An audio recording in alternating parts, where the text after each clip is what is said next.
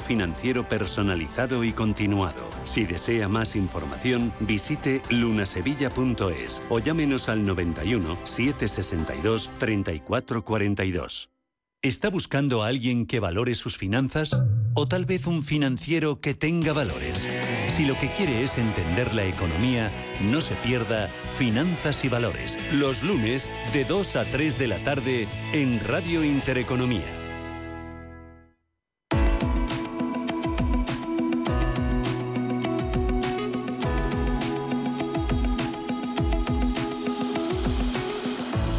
Los desayunos de Capital Intereconomía.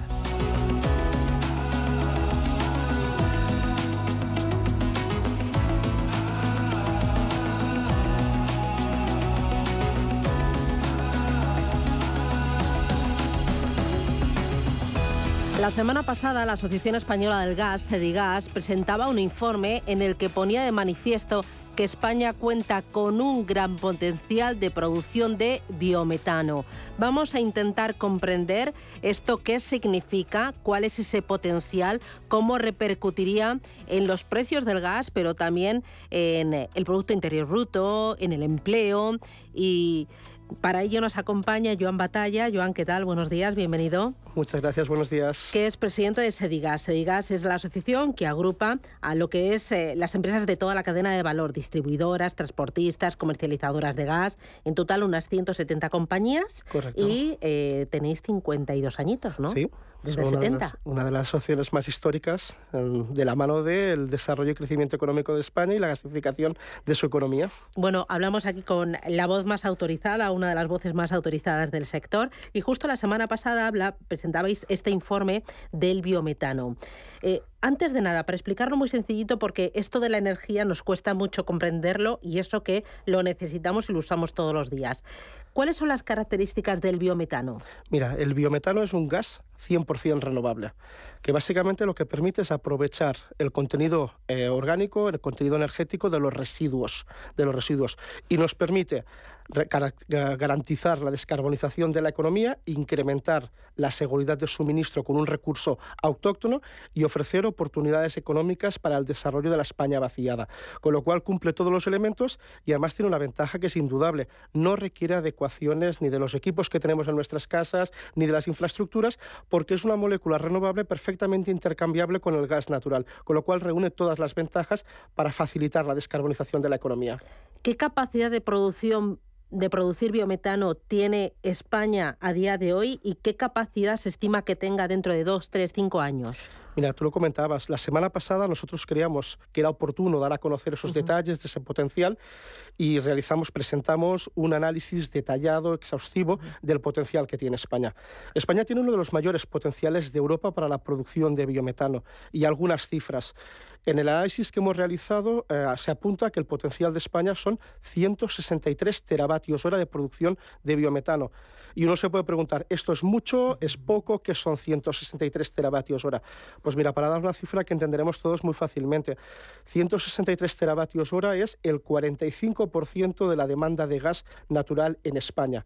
Es decir, de la mano de ese gas renovable que genera riqueza y oportunidades de empleo, podríamos descarbonizar el 45% de lo que consumimos de gas toda la demanda doméstica y buena parte de la demanda industrial de gas natural, con lo cual obviamente es una cuantía significativa. Y además de eh, ser renovable, ¿bajaría el coste del gas que yo, ciudadano, pago? Mira, nosotros hicimos, obviamente, estas plantas de biometano tienen los costes de producción, de obtención del biometano, y nosotros en ese mismo análisis, en ese mismo estudio, estimamos lo que hubiera supuesto en términos de ahorro para cada uno de nosotros, para el conjunto de los consumidores, con los precios del 2002. Y haber tenido esos 163 teravatios hora hubiera supuesto un ahorro de 4.000 millones de euros. Cuatro. ¿Y, y por, qué, por, qué, no lo aprovechamos? ¿Por qué no estamos utilizando esa capacidad de producción al 100%? Yo creo que es el elemento, yo creo que va a ser uno de los gases renovables que por sus características va a ser el presente de la descarbonización. Y sin duda faltan elementos. En el propio estudio nosotros analizamos, identificábamos cuáles son esos cuellos de botella para que se pueda maximizar, conseguir alcanzar todo ese potencial. Hay barreras administrativas, hay barreras regulatorias, hay barreras económico-financieras y precisamente como una herramienta, como una aportación en esa colaboración y comunicación permanente con la Administración, intentar que sea lo más ágil posible para que podamos hacer que ese potencial sea una realidad lo antes posible. ¿Es más real el biometano que el hidrógeno? A ver, el biometano es una tecnología madura una tecnología contrastada, donde España presenta un enorme potencial tanto en biometano como en hidrógeno verde. Pero si me permites, el biometano es el presente y el hidrógeno sin duda será el medio y largo plazo, el futuro en la estrategia de descarbonización del sector gasista y de la economía en su conjunto. Me dices que no estamos explotando al 100% esa capacidad de producción por barreras administrativas, regulatorias, económicas. ¿Administrativas por qué? ¿Qué le falta a la Administración, no sé si al Estado, a las comunidades autónomas, para decir, tenemos esta joyita, adelante? Aquí hay una cuestión que es que pasa tanto a las renovables térmicas, al biometánico, como a las renovables eléctricas.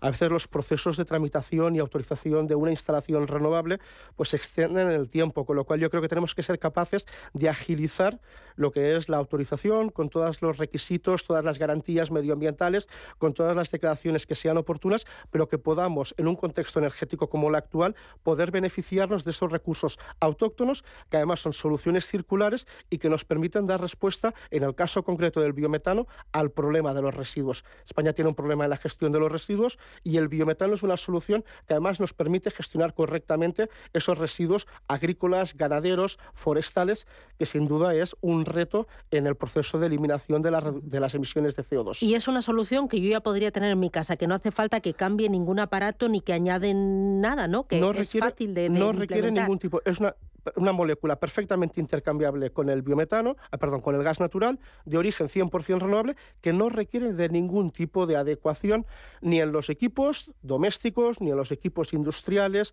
ni en la generación de electricidad, ni para su transporte y distribución, lo cual es una ventaja sin duda importante. Dentro de seis, ocho meses, cuando te vuelvas a sentar en esta mesa, ¿se habrán roto o se habrán perfilado esas barreras regulatorias administrativas para que eh, aprovechemos más ese potencial? Que tenemos? Yo creo que vamos avanzando. Se está trabajando intensamente con la Administración, con la Administración territorial.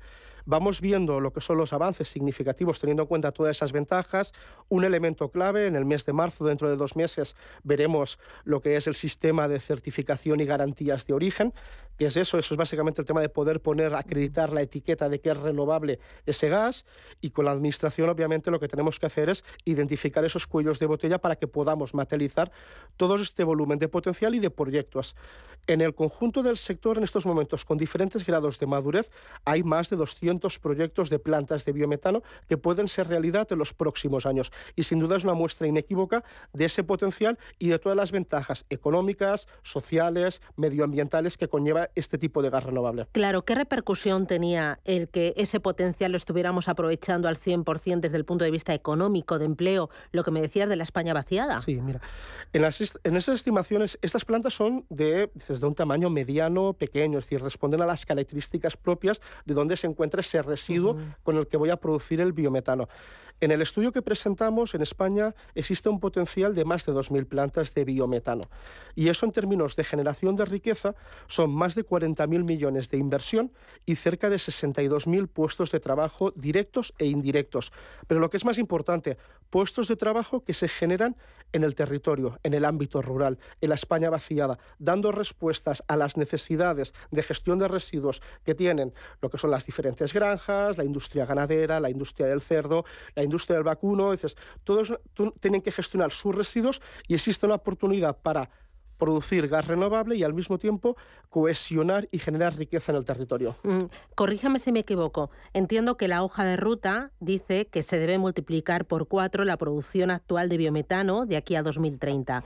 Pero España tiene mucho más potencial. Podríamos multiplicar por cuatro y por mucho más. Sí, la hoja de ruta, nosotros lo planteamos, dimos la bienvenida a la hoja de ruta. Era necesaria una hoja de ruta que fijara lo que son los objetivos, pero siempre hemos pensado que se puede ser mucho más ambicioso. Esa hoja de ruta que tiene pues, un poquito más de un año, fija en términos porcentuales más allá de lo que es el múltiplo de incrementar por cuatro, fija un objetivo que creemos que puede ser superado fácilmente. Fija un objetivo de el 1% del consumo de gas natural de origen biometano, con origen biometano.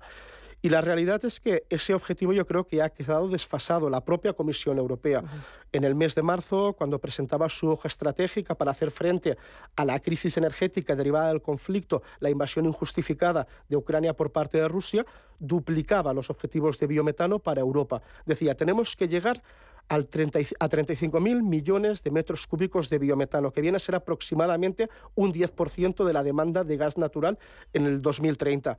Francia ya tiene ese objetivo del 10% y lo está, está previsto que se duplique. En el caso de Dinamarca es un referente con más del 20% de la demanda cubierta con biometano.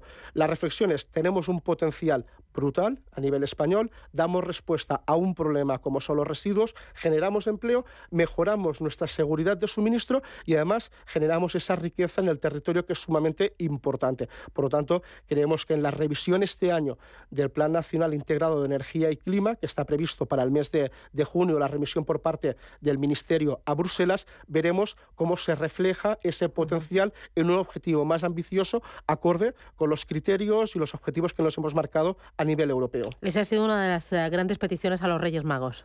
Yo creo que más que petición es una realidad. Es una realidad y lo estamos viendo. Es decir, lo estamos viendo en Europa. Vemos Francia, por ejemplo. Francia estaba con una situación pareja a la española no hace tanto, hace 7, 8 años, y en estos momentos ya van por 500 plantas de biometano. Es uno de los referentes. Alemania, más de lo mismo, otro país que tiene un potencial parejo al español. Yo creo que hace falta que seamos capaces de eliminar todos esos cuellos de botella, maximizar todo ese potencial y veremos en los próximos meses y en los próximos años cómo el biometano se convierte en un referente en la estrategia de descarbonización. ¿Los cuellos de botella vienen sobre todo por la parte de las administraciones eh, de las comunidades autónomas? A ver, aquí existe desde lo que es el tema de administración central, regulación de ámbito estatal, administración territorial, en el sentido de, obviamente, son proyectos novedosos, que tienen un periodo de tramitación, yo creo que tenemos que ser capaces de agilizarlo, pero es que al mismo tiempo también hay barreras o aspectos económico-financieros. Pongo un ejemplo. Eh, Italia no hace tanto, hace unos meses, en la revisión de su Plan Nacional Integrado de Energía y Clima, a la hora de revisar sus respectivos PERTES, modificó e incrementó lo que es la dotación presupuestaria para los proyectos de biometano. ¿Con qué objetivo? Pues para que sean una realidad y poder contribuir a la seguridad de suministro y la descarbonización de la mano de este gas renovable. Mm. Si estuviéramos aprovechando al 100% toda la capacidad de producción de biometano que tiene España, ¿cuánto se rebajaría mi, factura de gas al mes pues o al año? Antes lo comentábamos, en el caso de nosotros hemos hecho ese ejercicio a partir de lo que son los costes de producción del biometano, compararlos con lo que han sido los costes del 2022 del gas natural y para el conjunto de los consumidores españoles, para el conjunto de los 8 millones de consumidores españoles, hubiera supuesto, pudiera haber supuesto una rebaja de 4.000 millones de euros, una cifra muy significativa. Con suministro garantizado y además eh, renovable. Renovable y sin necesidad de adecuar absolutamente nada, nada. Eh, decías que biometano es hoy una realidad, es eh, lo que cuenta, tenemos esa capacidad ya a día de hoy. Eh, hidrógeno es una apuesta más a medio largo plazo. nosotros estamos desde la asociación, ya llevamos muchos años trabajando en lo que es el desarrollo del hidrógeno verde. Tenemos una iniciativa que es muy relevante, que es un think tank, un think tank del hidrógeno, donde está eh, empresas, por descontado, pero están los principales centros de investigación y a nivel institucional los principales organismos encargados del desarrollo del hidrógeno, desde la Oficina Española de Cambio Climático, la Asociación Española del Hidrógeno, el, el Centro Nacional del Hidrógeno, y ¿Por qué lo comento? Porque llevamos dos años analizando pues, aquellos aspectos. El hidrógeno todavía tiene un reto tecnológico, que básicamente es reducir los costes de obtención del hidrógeno a partir de fuentes renovables, el hidrógeno verde, y hacerlo compatible con el hidrógeno gris. Entonces, estamos convencidos de que esa curva de costes se va a reducir de forma drástica en los próximos años. Yo creo que los fondos Next Generation y un PERTE específico para el hidrógeno permitirán reducir los costes de obtención del hidrógeno, pero lo vemos en ese periodo dices a medio y largo plazo como fórmula de descarbonización. En cambio, el biometano consideramos que ya es una realidad de presente. Ahí Estados Unidos ha puesto en marcha incentivos fiscales eh, para favorecer la invasión y el desarrollo del hidrógeno. ¿No llega a Europa un poquito tarde o no se puede quedar ahí un poco descolgada? Yo creo que la, eh, Europa ha manifestado su objetivo de duplicar lo que es la producción, la penetración del hidrógeno en sectores difíciles de abatir sus, eh, eh, em, emisiones de CO2. Yo creo que los fondos europeos nos deben permitir el tema de hacer competitivos este hidrógeno verde y el desarrollo tecnológico, con lo cual yo creo que tenemos que obviamente intensificar esa inversión necesaria para reducir y avanzar la respuesta a los retos tecnológicos y a los retos económicos, pero creo que tenemos una oportunidad única y en particular España para convertirnos en un referente, en un hub del gas renovable, tanto del biometano como del hidrógeno verde. Y por la parte del hidrógeno, el tubo que va a conectar España con Francia, ¿no crees que es un caramelito para contentarnos porque finalmente el MidCat no va a salir? Mira, nosotros la reflexión que hicimos cuando en su momento se abordó de nuevo lo que es el MidCat o el proyecto H2Med es que tenemos un enorme potencial de gases renovables, lo comentaba antes, tanto de biometano como de hidrógeno verde. Tenemos una infraestructura gasista que nos ha permitido tener una posición privilegiada en un contexto de crisis energética como la actual, garantizando esa seguridad de suministro. Y una cuestión que nos ha faltado siempre es el tema de la capacidad de interconexión con el resto de Europa. Por lo tanto, proyectos de esta naturaleza que lo que permiten es avanzar en el mercado interior de la energía, avanzar en la consecución de los objetivos climáticos y que España pueda ser ese hub de los gases renovables exportando al resto de Europa, por descontado, son excelentes iniciativas. dos, tres cositas más que me tiraría aquí toda la mañana. 2023, ¿qué esperas de los precios del gas? Mira, estamos viendo esta, este inicio del año unos precios del gas que están muy por debajo de lo que tuvimos en el periodo álgido de precios que fue los meses de julio y julio, agosto, septiembre. Claro, hay mucha volatilidad a la baja. No, lo que tenemos tenemos volatilidad, obviamente los mercados energéticos en estos momentos están teniendo una elevada volatilidad, pero yo creo que aquí confluyen también otros elementos. Yo creo que el hecho de que Europa haya hecho los deberes con un almacenamiento dando, rellenando los almacenamientos subterráneos para garantizar la seguridad de suministro. El hecho de que, por descontado, dices, hemos tenido un invierno con unas condiciones climatológicas no tan frías como otros años, con lo cual se ha reducido la demanda, la demanda de gas natural y sobre todo el tema de ir articulando todos esos mecanismos conjuntamente con la Administración para garantizar e intentar reducir la volatilidad de precios, nos llevan a un escenario que en estos momentos eh, está marcando un 2023 alrededor de los 55-60 60 euros el megavatio hora, muy por debajo de los picos que vimos en el mes de, el mes de julio. y por debajo de ese mecanismo del tope del gas que está en 180 euros megavatio hora, que no sé si ese nivel va a empujar al alza los precios? Yo creo que era importante, era importante el tema de mecanismos para poder reducir esa volatilidad y sobre todo que dieran ese mensaje de que a nivel europeo, por descontado, sin poner en riesgo la seguridad de suministro y la llegada del gas natural licuado, obviamente no se estaba dispuesto a pagar unos precios históricos. Yo creo que las dinámicas de mercados en estos momentos no hacen necesario en, en estas semanas el tema de una articulación de un mecanismo de esta naturaleza, pero por descontado a veces tenemos que estar pendientes de lo que son los condicionantes de oferta y demanda. Mm, ¿Qué otras medidas se podrían haber implantado o vamos a ver en el futuro? A ver, nosotros como asociación siempre hemos defendido de que una de las mejores medidas para reducir la volatilidad de precios es los contratos a largo plazo. Eh, sin duda, el mercado spot, el mercado diario está sujeto a esa volatilidad y con los países suministradores de gas tenemos que buscar esas fórmulas de articulación de una contratación a medio y largo plazo que reduzca la volatilidad y garantice una estabilidad de precios, sin duda aspecto crucial para la competitividad económica. El suministro garantizado. A ver, con toda la prudencia, con toda la prudencia, pero España está en una situación muy distinta de la que pueden tener otros Estados miembros a nivel europeo. En el caso español tenemos una estructura, una infraestructura gasista que nos permite diversificar las fuentes de origen. Son 14 países los que están suministrando gas natural en estos momentos a España y con una enorme capacidad de contratación y de flexibilidad a la hora de garantizar la llegada de, ese gas en caso de necesidad. Los almacenamientos están en condiciones por encima del 90%, con lo cual con toda la prudencia, pero la seguridad de suministro está garantizada. ¿Europa lo está haciendo bien? A ver, Europa tenía que reaccionar, sin duda, lo que es el uso del gas o el uso de la energía como arma de guerra por parte de Rusia obligó de forma acelerada a buscar medidas que permitieran garantizar esa seguridad de suministro. Y yo creo que lo más importante es ver cómo hacemos compatible la transición energética con la coyuntura energética actual. Y yo creo que en este sentido, pues se están dando los pasos para que sea compatible y desde el sector estamos convencidos de que es posible hacer, eh, hacer la transición energética y garantizar la seguridad de suministro suministro para todos los consumidores. ¿Y la ministra lo está haciendo bien en Europa? ¿Está defendiendo bien los intereses de España? Yo creo que la coyuntura es compleja y yo creo que la Administración obviamente está defendiendo esa singularidad de España en el contexto europeo. Y yo creo que se tienen que aportar todas las soluciones que nos permitan reducir el impacto para los hogares, para la industria, sin poner en riesgo la seguridad de suministro.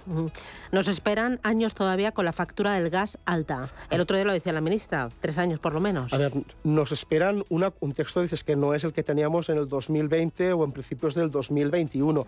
Veníamos de una pandemia con una caída de la demanda, con unos precios bajos, muy bajos, unos niveles los más bajos históricamente, por debajo de los 20 euros megavatio hora. Sin duda, la recuperación económica, la coyuntura energética distan que tengamos una situación de precios pareja a la que tuvimos en el 2020 en los próximos años. Joan Batalla, presidente de Sedigas, un placer. Me tiraría aquí toda la mañana hablando. Me queda lo de los contadores inteligentes también, ¿no? Em, eh, eh, ¿Cómo va la orden ministerial eh, para regularlos? Pues mira, estamos pendientes de esa orden ministerial, pero yo creo que es muy importante que en el plan de seguridad energética, que justo hoy se cumplen los tres meses desde la publicación del Real Decreto Ley, se incorporara eh, la sustitución de los contadores analógicos que tenemos todos y cada uno de nosotros en nuestras casas por los contadores digitales que te permiten precisamente lo que comentábamos antes, que a casa nos lleguen esos gases renovables combinados con el gas natural. Está pendiente, pero estamos convencidos de que este año va a ser el año de despliegue, de inicio del despliegue del plan de sustitución de contadores digitales. Pues que así sea y el despliegue también del biometano. Hay, hay que estar a, a tope aprovechando todo ese potencial que tenemos. Joan Batalla, un placer. Muchísimas gracias por ser tan clarito, tan didáctico y hasta la próxima. Un abrazo fuerte. Muchísimas gracias. Gracias.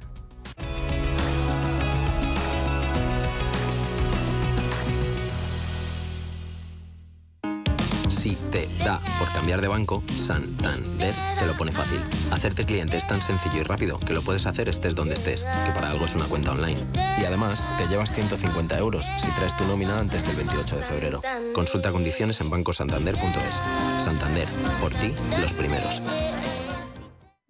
Ecosistema Digital, nuestro programa de digitalización desde un punto de vista económico y social. Arte, cultura, deporte, redes sociales y economía con un enfoque digital. Los viernes de 2 a 3 de la tarde en Radio Intereconomía, Ecosistema Digital, con Alma Navarro.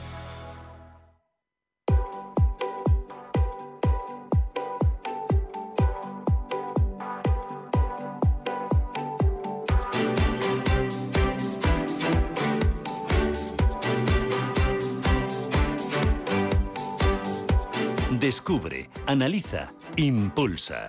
Digital Business en Capital Intereconomía.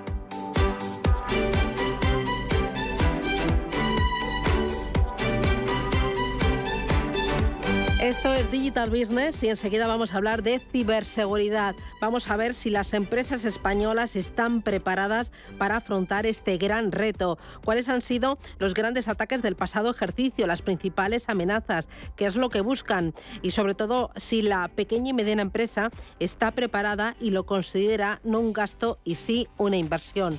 Hablamos de desafíos, hablamos de tendencias en ciberseguridad enseguida aquí en Capital Intereconomía. Hoy nos va a acompañar José María Viñals, Víctor Deutsch y también Víctor Molina Rodríguez. Pero antes repasamos la actualidad de la semana con Paco González, que es CEO en Core Capital. Paco, ¿qué tal? Buenos días. Muy buenos días, Susana, ¿cómo estás? Fenomenal, ¿qué tal llevas el frío? Pues mucho frío, mucho frío. Además sabes que vivo en la sierra, pero oye, con alegría, que empieza la semana y hay que darlo todo. Bueno, con alegría y poniendo las noticias sobre la mesa.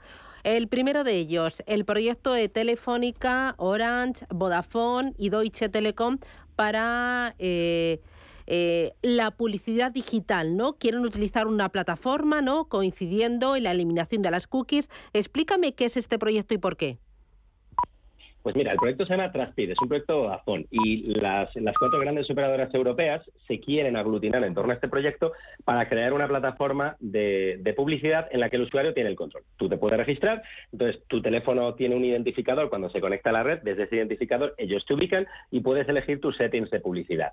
Esto coincide con el anuncio de Google que va a eliminar en 2024, lo ha retrasado varias veces ya, las cookies del navegador. Claro, esto lo hace Google porque los usuarios suelen navegar registrados, entonces a él no le afecta, pero los terceros no van a poder rastrearte. A mí me parece una buena noticia, porque TrustPeer te permite controlar a ti 100% de lo que quieres recibir, o si no quieres recibir ninguna publicidad segmentada, o en qué aspectos te, te gusta, ¿no? Y también me parece una buena noticia que se eliminen las cookies, porque las cookies a día de hoy rastrean todo, Susana. ¿Qué navegas? ¿Qué te gusta? ¿Dónde sueles clicar? Al eliminarlas, ¿qué tenemos? Perfilación. Primero se creó una tecnología que se llamaba Flock, ahora se va a utilizar una que se llama Topics, que es una categorización genérica. Volvemos un poquito al Internet de los orígenes, eh, y a mí me gusta, porque al final el problema que tenemos hoy en día es ese, ¿no? O sea, a ti te gusta una cosa y lo que te van a empezar a mostrar es lo que ya te gusta. Por lo cual, si ya te gusta algo, te va a gustar más. En eso nos lleva a ciertos comportamientos, ¿no? En España valoramos poco lo de la privacidad, me da a mí la sensación. Bueno, poquísimo, vamos. Yo, yo hago encuestas y además sabes que también doy, doy clase y aquí todo el mundo navega libremente, ¿no? No nos preocupamos nada. Pero en otros países de Europa sí pues plataformas como Telegram o Signal son más populares, navegadores como Break o buscadores como DuckDuckGo.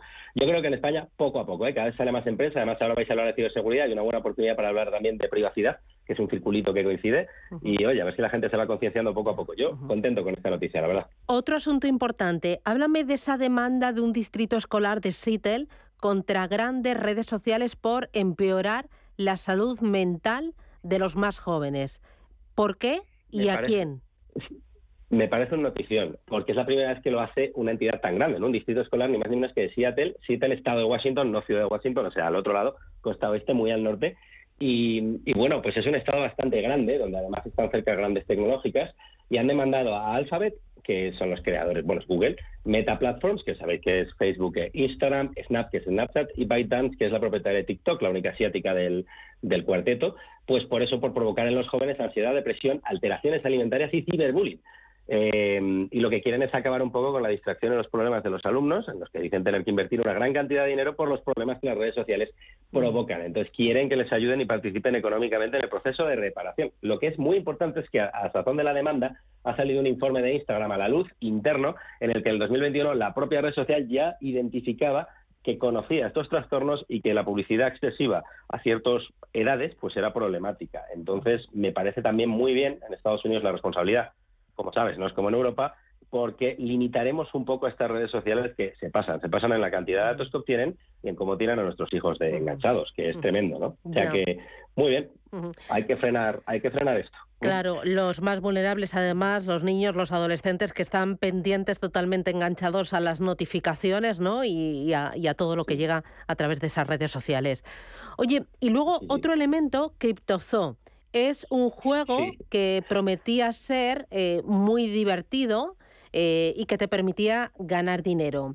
Lo estaba promoviendo, impulsando un youtuber. ¿Ahora qué ha pasado? Pues ha pasado lo que pasa con estas cosas.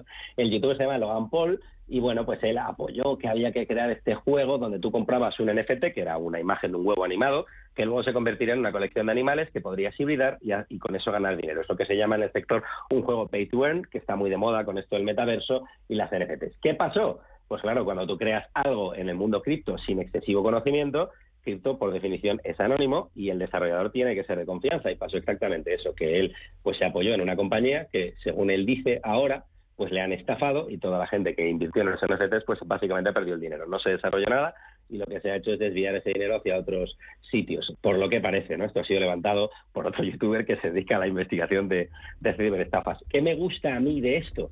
Pues que pone de manifiesto que cuando invertimos, sea en el mundo que sea, en el mundo real o en el mundo cripto, tenemos que llevar cuidado, ¿no? Yo pongo el ejemplo de Afinsa. Afinsa no estaba en el mundo cripto y estafó a muchísima gente, ¿no? Recordáis, con los sellos y la inversión en Filadelfia que no estaba respaldada por un valor real. Pues aquí pasa un poco lo mismo. Hay que buscar fabricantes que sean fiables e iniciativas que sean serias, como las que hemos hablado aquí, por ejemplo, The Eternal Collection que hablamos de Anthony Hopkins u otros entornos que me parecen más serios. Aquí todo se fue al traste pues por un mal eh, desarrollador que estaba detrás.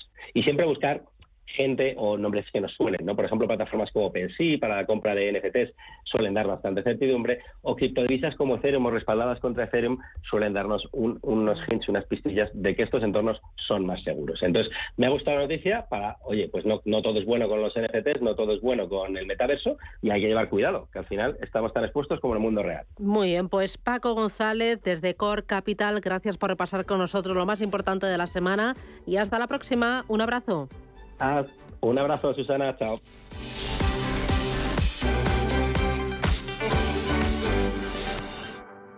Comienza el año con energías. Si te sientes cansado, Moshi Moshi es para ti. Un producto de Sol Naturaleza para alimentar tu cuerpo integralmente y ganar en vitalidad. Olvídate del cansancio, del estrés del día a día. Renuévate y gana en salud con Moshi Moshi. En Sol Naturaleza, cuidamos de ti. Contáctanos en el teléfono 91 31 31 409 o entra en solnaturaleza.es. Nuestros especialistas estarán encantados de asesorarte. Te esperamos.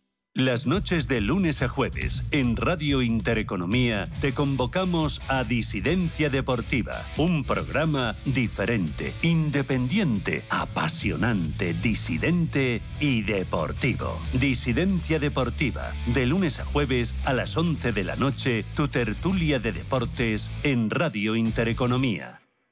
Radio Intereconomía es la mejor plataforma para dar a conocer, relanzar y poner voz a su empresa. Nuestro equipo comercial le asesora para conseguir sus objetivos. Contacte con nosotros. Teléfono 91 999 2121 y en el mail comercial arroba intereconomía.com. Radio Intereconomía, la radio de las empresas.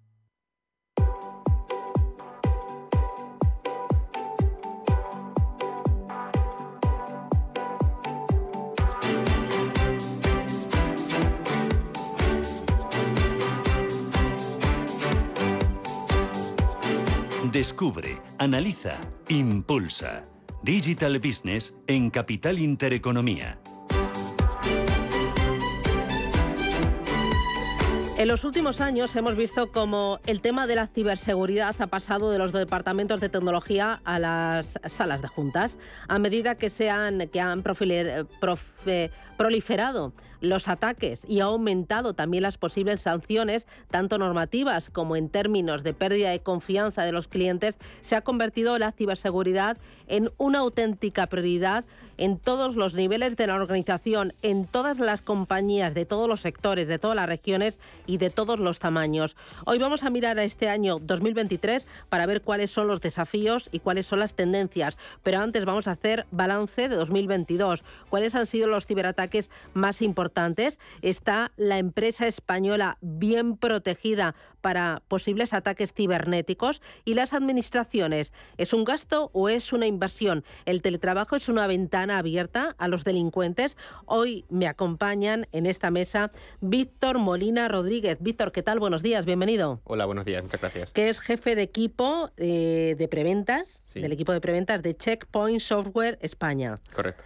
Me acompaña también Víctor Deutsch. Víctor, ¿qué tal? Buenos días. Buenos días. Que acaba de publicar una joyita, un libro finito de bolsillo que te lo puede llevar a todas partes, leer y releer, muy fácil de entender, que se llama Ciberseguridad para directivos. Enhorabuena. Muchas gracias. Los directivos también tienen que saber y, y tienen que conocer lo importante que es esta pata para toda la compañía. Sí, es un poco la idea del libro, que los directivos se involucren más en los temas de ciberseguridad porque tienen una función muy importante en, reducir los riesgos y gestionar los riesgos dentro de la organización. Y me acompaña también José María Viñals. José María, ¿qué tal? Buenos días. Hola, muy buenos días. Que es jurista y profesor del IEB.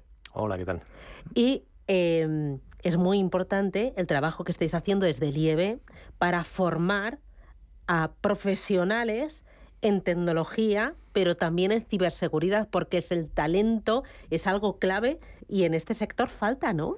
Y cada vez más nos, hemos estado, nos encontramos con, con perfiles que demandan las empresas de este tipo de, de profesionales, que van desde la base hasta los altos directivos, porque la ciberseguridad va siendo pues cada vez más uno de los grandes retos a los que tiene que, a los que, tiene que hacer frente eh, el sector empresarial y el sector público. No olvidemos que el sector público también es uno de los grandes sufridores de los ataques. ¿Y hay escasez de profesionales bien formados o hay alta demanda por parte de las compañías de este tipo de profesionales? Pues hay muy alta demanda, cada vez más.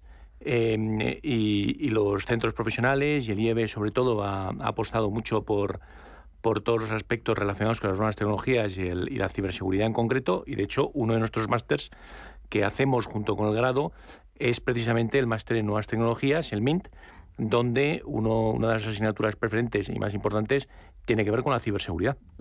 Eh, ¿Cuesta conseguir expertos en, eh, en, ciberseguridad, profesionales que se hayan formado y que, que sepan de qué hablamos? Sí, es, algo que cuesta, pero la verdad es que la, la creciente oferta eh, perdón, la creciente demanda hace que haya escasez de oferta ¿no? de, profesionales y sobre todo profesionales bien cualificados. Y otra cosa importante es que mm, probablemente se deba promocionar muchísimo más la formación en las empresas hacia, de ciberseguridad, porque se pide mucha experiencia, se pide mucha especialización, pero también hace falta formar a los, eh, a los profesionales que recién empiezan, recién eh, entran en esta tecnología. O al final es una es algo relativamente nuevo, ¿no? Si lo comparamos con otras mm. eh, especializaciones bastante antiguas, ¿no? Y los directivos saben que esto sí que va con ellos. Sí, los directivos cada vez están comprendiendo más que necesitan eh, conocer del ámbito de ciberseguridad. Al final, la ciberseguridad es como cualquier otro riesgo empresarial, como los riesgos financieros, los riesgos comerciales, los riesgos que están acostumbrados a gestionar en el día a día, ¿no? Entonces, antes parecía esto una caja negra, una cosa de especialistas, de expertos que no podía... O que esto a mí nunca me va a pasar. Esto a mí nunca me va a pasar, bueno, o que realmente delegaba completamente la gestión en, un tercero, ¿no? Pero ahora cada vez más se involucran más y tienen que tomar más decisiones. Al final, decisiones como puede ser la concienciación de la gente, comentábamos recién, de explicar a los empleados qué cosas deben hacer y qué cosas tienen riesgo desde el punto de vista de ciberseguridad, son cosas que los directivos pueden manejar muy bien y reducen muchísimo el riesgo de la compañía, casi más que una medida de, protección como puede ser instalar un firewall, digamos. Oye, en 2022, ¿cuáles han sido los ataques más, más sonados, los, los más habituales? Porque siempre cuando termina el año viene ahí un ranking con los 5, los 10, los 20 más importantes. ¿Ha habido eh, o, o se ha puesto a las empresas contra las cuerdas en 2022? Pues yo diría que más que un ataque así llamativo, ha habido muchos que se han salido en prensa, habéis conocido algunos en España, sobre todo los que afectaron al sector público, han sido bastante notorios, ¿no? En, hospitales, en ministerios, que ha habido algunos ataques. Yo diría que más bien hay una tendencia, y es que algunos sectores que hasta el momento no estaban tan expuestos a, a este tipo de ataques están recibiendo más ataques que antes. Por ejemplo, el sector industrial, ¿no? El sector industrial, a medida que se digitaliza, antes una línea de producción estaba completamente aislada de los sistemas de Internet, ¿no? Eran unos sistemas de programación que eran completamente independientes, gestionados por los ingenieros industriales, que no tenían que ver con la IT de la compañía. Hoy en día cualquier línea de producción está digitalizada, se conecta a través de Internet, tiene sensores que se conectan a través de una SIM y se conectan a la red 4G o 5G. Entonces, ese tipo de eh, conectividad que gana el sector industrial hace que también se exponga a los mismos riesgos que tenían los sistemas tradicionales de IT. Entonces, estamos notando más ataques en, las líneas de producción. Vimos en Estados Unidos ha habido disrupciones importantes en distribución de combustible, por ejemplo, o en cárnicas, eh, que a veces afectan regionalmente, de una afectación bastante importante, porque claro, son empresas que han entrado más tarde en, la digitalización, en, la, conectividad de Internet, y todavía no están tan preparadas a lo mejor como un banco, como una empresa utility que ya tiene muchos años de experiencia en gestionar este tipo de ataques. Entonces, en el sector industrial estamos notando a lo mejor mayor tendencia hoy en día a sufrir este tipo de situaciones, lo que hace que también las empresas deban invertir a lo mejor en donde no estaban eh, poniendo foco anteriormente. Sí. sí, efectivamente, además hemos visto pues una, una continuación de la tendencia que ya hemos visto años anteriores, con a lo mejor algunas diferencias bien marcadas, porque bueno, hemos visto continuar la tendencia en ciberguerras, en guerras, eh, pues hemos visto los casos de Rusia y Ucrania, aunque no viene solamente del año pasado, pero, pero eh, guerras también quizá podrían ser sponsorizadas, ¿no? por, incluso por, gobiernos en algún caso. Es decir, la, la profesionalización de, la, de, la, de, los ciberataques, ¿no? que es algo que llevamos viendo tiempo porque al fin y al cabo hay intereses económicos, hay intereses políticos. También hemos visto algunas eh, herramientas tecnológicas bastante interesantes que se le van sacando punta para los ciberataques, como es el uso de la inteligencia artificial. Es decir, poder elaborar, lo vemos, eh, lo hemos visto de forma un poco más jocosa en vídeos eh, en vídeos falsos de alguien que, que, falsea la voz de alguien o falsea en el vídeo para alguien que está, pues eh, había visto un vídeo de Joe Biden cantando Baby Shark. Eh, y, bueno, cosas que pueden ser una broma, pero luego se puede llevar a cosas mucho, ha habido ejemplos de estafas de alguien que, que te llama por teléfono y te dice hace una transferencia no sé dónde y luego y se, y se hacen esa transferencia porque era la voz reproducida por inteligencia artificial del CEO de la compañía. Y entonces se pueden haber ataques y eso probablemente se sigan viendo esas tendencias. Ataques ya utilizando tecnologías más eh, avanzadas. O sea, que lo, lo, habitual o tradicional, que es esto del phishing, el ransomware, el malware, ya está quedando caduco. Hay más innovación en los ciberdelincuentes y están profesionalizando los ciberataques? Efectivamente. No queda caduco, sino que se utilizan nuevas herramientas para seguir avanzando en esto. En el ransomware probablemente hay una tendencia más a, filtrar datos fuera, más que a cifrar, aunque se sigue cifrando, pero a, pedir luego un rescate por, por, por no liberar tu información. Y, y, en el phishing, por supuesto, precisamente es un buenísimo ejemplo de para el que se podría utilizar este, eh, inteligencia artificial para elaborar, por ejemplo, un correo electrónico de forma automatizada y llegar a muchísima más gente de una forma mucho más creíble. ¿Qué buscan los ciberdelincuentes? Pues de todo. Hay quien busca dinero, hay quien busca reputación, hay quien busca fama, hay quien busca eh, el hecho de poder eh, llevar a cabo una brecha o conseguir una brecha en una institución, ya sea pública o privada. Eh, es bastante, bastante variado. Cada vez más los rescates son mayores. Las empresas españolas se han multiplicado por tres en los últimos cinco años el número de ataques o de brechas en la ciberseguridad. Y cada vez más las empresas españolas tienen que invertir en este sector porque cada vez más son las exigencias regulatorias y las sanciones por no tener las... Em, ¿La regulación obliga a tener una buena estrategia de ciberseguridad? Tú tienes que eh, proteger lo que es la privacidad, tienes que proteger los datos, estás obligado a hacerlo. Hay determinadas compañías que están en sectores especialmente regulados, como pueden ser los bancos, los seguros, las eléctricas, etcétera, que estos a su vez eh, pueden tener hasta penas de, em, em, hasta el 4% de su facturación eh, anual y hasta 20 años de cárcel para los directivos. O sea, estamos hablando de algo muy serio que las instituciones europeas y los gobiernos europeos se han tomado muy en serio.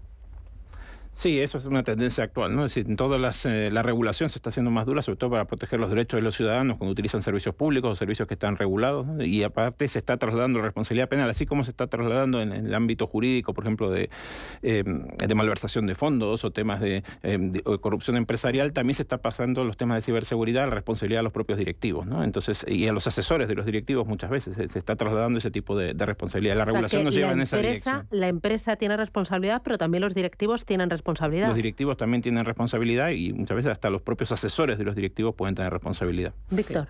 Sí, además eh, eh, piensa también, por ejemplo, el caso que, el ejemplo que he puesto antes de, de, la compañía que tuvo que pagar, creo que fueron el ejemplo que tenía en mente, cerca de 200.000 euros o más a otra y fue un fraude. Esto creo que en ese caso lo terminó restaurando la compañía de seguros. Entonces, eh, que hay muchos, muchos actores que pueden estar interesados en que las compañías tengan todas las medidas de seguridad necesarias, porque se van a ver afectadas, desde los propios ciudadanos, o dependiendo del caso, eh, si se liberan datos, como ha ocurrido en algunas compañías de telcos, en algún caso, ¿no? hasta, ah, bueno, hasta en este caso la compañía de aseguradores, etcétera. Entonces, yo creo que es previsible ver como que se vayan, se vayan a implantar medidas de seguridad más estrictas, más aún de las que ya tenemos, que ya son estrictas y que hace poco eh, todavía las empresas les cuesta cumplir, como es el tema de la RGPD, ¿no? de protección de, datos, ¿no? de protección de datos personales, que se implanten medidas adicionales. Hemos visto algunos países en los que, tras una, creo que fue en Australia, tras una fuga de información muy importante en sector telco, em, se implanten medidas adicionales a nivel gubernamental para, esta, este propio sector.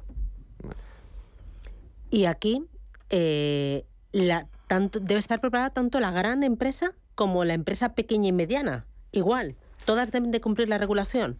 O verás, las empresas que están en sectores críticos o en infraestructuras... porque yo lo entiendo en un Amazon, porque tiene todos los datos. Tiene mi correo, mi número de cuenta, tiene mi dirección de casa y tiene que ser muy prudente con los datos que utiliza.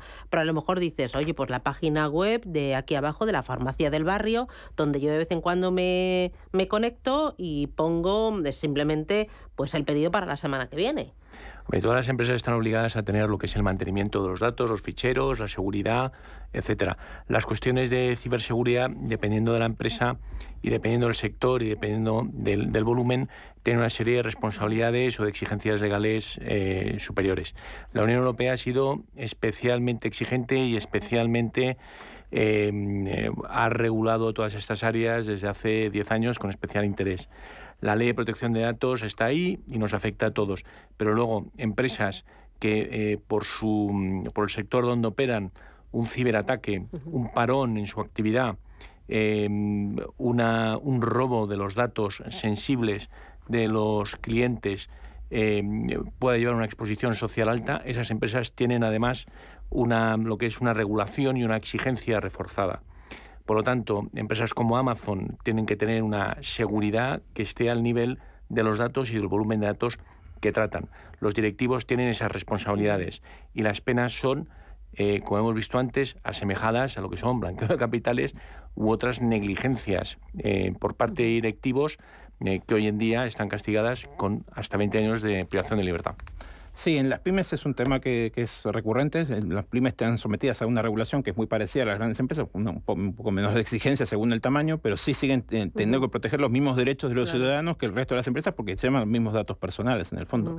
El problema de las pymes no es tanto eso. Incluso la mayoría de los empresarios pymes, yo cito en el libro un estudio que se hizo hace unos años, eh, están muy concienciados del tema. O sea, conocen bien la ley de protección de datos, saben las exigencias que tienen y saben los riesgos que, de ciberseguridad que manejan.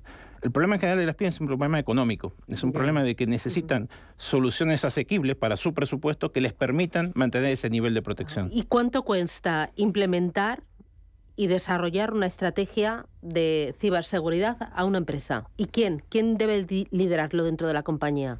Bueno, debe existir una figura eh, que lidere la seguridad, la ciberseguridad dentro de esa empresa, que solo es, la figura suele recaer en el CISO. Eh, pero cada vez se le debe dar más protagonismo y más capacidad a, este, a estos CISOs. Que eh, años atrás nos encontramos con que a lo mejor es una figura que, tiene más o menos protagonismo dentro de la empresa, pero es que la seguridad tiene que pasar de lo que era hace unos años atrás, que era el departamento de seguridad de una empresa era el que llevaba X productos de seguridad. Pero es que la seguridad es algo transversal a absolutamente todo. Tiene que formar parte de todo. Si, una empresa se va a ir a parte de la nube, pues eh, parte de ese proceso tiene que ser cómo voy a segurizar y cómo voy a contemplar la seguridad de lo que me voy a llevar a la nube. Si voy a llevar a los trabajadores en remoto a su casa porque hay una pandemia, parte del proceso tiene que ser, aunque haya cierta urgencia, ¿qué, hago con los trabajadores cuando estén? Entonces, eh, quien le debe liderar esa estrategia y eh, debe liderar que eso se implante y la formación y la concienciación dentro de la empresa es el CISO. Ahora bien, las pequeñas empresas se encuentran con un desafío y es que no pueden tener una figura, bueno, sí la tienen, pero es el mismo para todo. Al final, entonces tienes un problema de inversión económico en tecnología, pero también tienes un problema de, capacidad de que esa persona tiene que ser capaz de saber de todo lo que hay en el mercado, qué tecnologías tiene que usar, cómo tiene que usarlas, etc. Y necesitas también una cultura dentro de la gran y de la pequeña empresa y una cultura en todos los empleados de la compañía. Perfecto, o sea, al final tú puedes tener protocolos, eh, puedes tener mecanismos, Em, pero si son simples documentos que están encima de las mesas de los directivos y de los empleados, eso y nada es lo mismo. Eh, tiene que haber una cultura. Y cuando hay alguna brecha, cuando hay alguna falla y te sientas con un inspector de la autoridad de la competencia o la, autoridad relevante se va a sentar contigo y a los cinco minutos de tener eh, entrevistas con los empleados se va a dar cuenta si hay una cultura o no dentro de la empresa. Si existe una cultura, eso quiere decir que los directivos se han tomado en serio sus atribuciones legales y lo que son sus responsabilidades en materia de ciberseguridad, y si no hay una cultura, pues simplemente han puesto los checks en la casilla, tienen unos documentos, pero esos documentos no sirven absolutamente para nada. Sí, la, rol fundamental, la medida más importante que puede tomar un empresario hoy en día es justamente la concienciación de los empleados en, temas de ciberseguridad. O sea, se calcula que más o menos entre el 90 y 95% de los incidentes tienen algún factor humano entre los factores que lo desencadenan. ¿no? Entonces, eh, el grado de... Mm, hay dos, dos, elementos. Uno, el grado de mm, concienciación en cuanto a las cosas que se deben y no se deben hacer, o los riesgos que hay, de darle un clic a un enlace que no debería dársele, o leer un correo que llega de una fuente desconocida ese tipo de cosas, eh, digamos, saber cómo actuar en esos casos reduce muchísimo los riesgos que tiene la organización. Y el otro aspecto es el de los insiders, es decir, muchos de los Em, estos incidentes que se generan internamente no solo son por fallos, sino también por personas que maliciosamente intentan em, perjudicar a la compañía de alguna manera o sacar algún beneficio personal de los datos que, manejan y ese tipo de cosas. Y eso, para eso es fundamental lo que decía de la cultura. ¿no? La cultura, ahí, en cuanto a la compañía tenga conductas éticas, los empleados compartan esas conductas, los empresarios sean ejemplo de esas conductas éticas, va a haber seguramente muchos menos insiders que generen problemas dentro del ámbito de la ciberseguridad. Eh, para este año que que, eh, estamos casi estrenando, ¿cuáles serían los retos para, para la empresa en materia de ciberseguridad? Lo que tiene que tener ahí marcado en, en rojo. Bueno, para mí, para mí uno de los retos sería la de conseguir mejorar la seguridad probablemente con, con, menos, ¿no? Es decir, eh, yo, para mí uno de los retos sería intentar simplificar la seguridad. Es que, es que la seguridad ha ido, em, a medida que se han ido volviendo más complejo todo el entorno tecnológico, la seguridad también se vuelve más compleja, porque cada, cada entorno tiene sus propias particularidades. Si tienes dispositivos móviles, tiene sus particularidades y sus cosas que tiene. La nube tiene sus particularidades, eh, en fin, diferentes entornos, ¿no? los sectores industriales, etcétera. Entonces, ¿cómo consigues simplificar todo eso para que los skills, digamos, los conocimientos tecnológicos que tengan tener tu equipo, pues eh, sean más abarcables? Entonces, eh, para mí uno de los mm, retos es conseguir simplificar, conseguir consolidar eso y probablemente rebajar la complejidad y la cantidad de tecnologías que tienes que tener para poder ofrecer una seguridad más fiable. Poniéndote en los zapatos del directivo, ¿cuál sería el reto de este año 2023? Este año hay un cambio de regulación, que eso es importante tenerlo en cuenta, un cambio de regulación europea, la normativa NIS 2 que, aparece este año es importante tenerla en cuenta porque eso va, a afectar los procesos de, las compañías.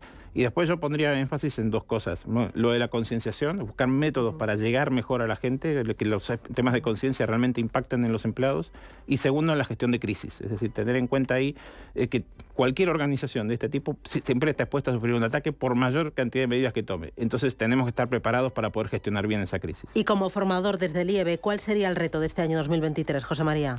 Yo creo que es que las empresas se lo tomen en serio y apuesten por la formación, sobre todo, valga la redundancia, al ser formador, y también, por algo muy importante, que sean conscientes de los peligros, no solo que lleva asociado que les puedan robar las patentes, que les puedan robar los datos de los clientes, el negocio, sino también la concienciación de que son responsables por lo que pasa en su compañía.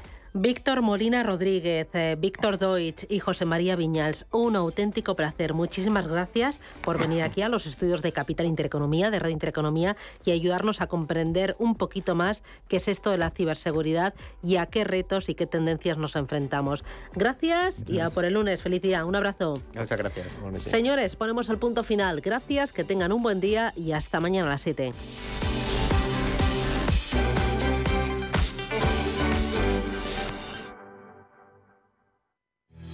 Radio Intereconomía. Información económica con rigor, veracidad y profesionalidad. Nuestros oyentes son lo que escuchan. Estrictos, precisos, honestos, competentes y capacitados. Di que nos escuchas. Intereconomía, la radio que se identifica con sus oyentes. La vida está cambiando y la economía también. ¿Has escuchado términos como Bitcoin, Ethereum, NFTs, Web3 y aún no sabes bien qué significan? En My Economy te lo explicamos. De lunes a viernes de 3 a 4 de la tarde con Sergio Fernández en Radio Intereconomía. Hola, soy Gema González. En Radio Intereconomía hacemos cada día a las 8 de la tarde una visión global de la jornada. De 8 a 10 de la noche, el resumen más completo de todo lo que ha sido noticia económica a lo largo de la jornada. Di que nos escuchas.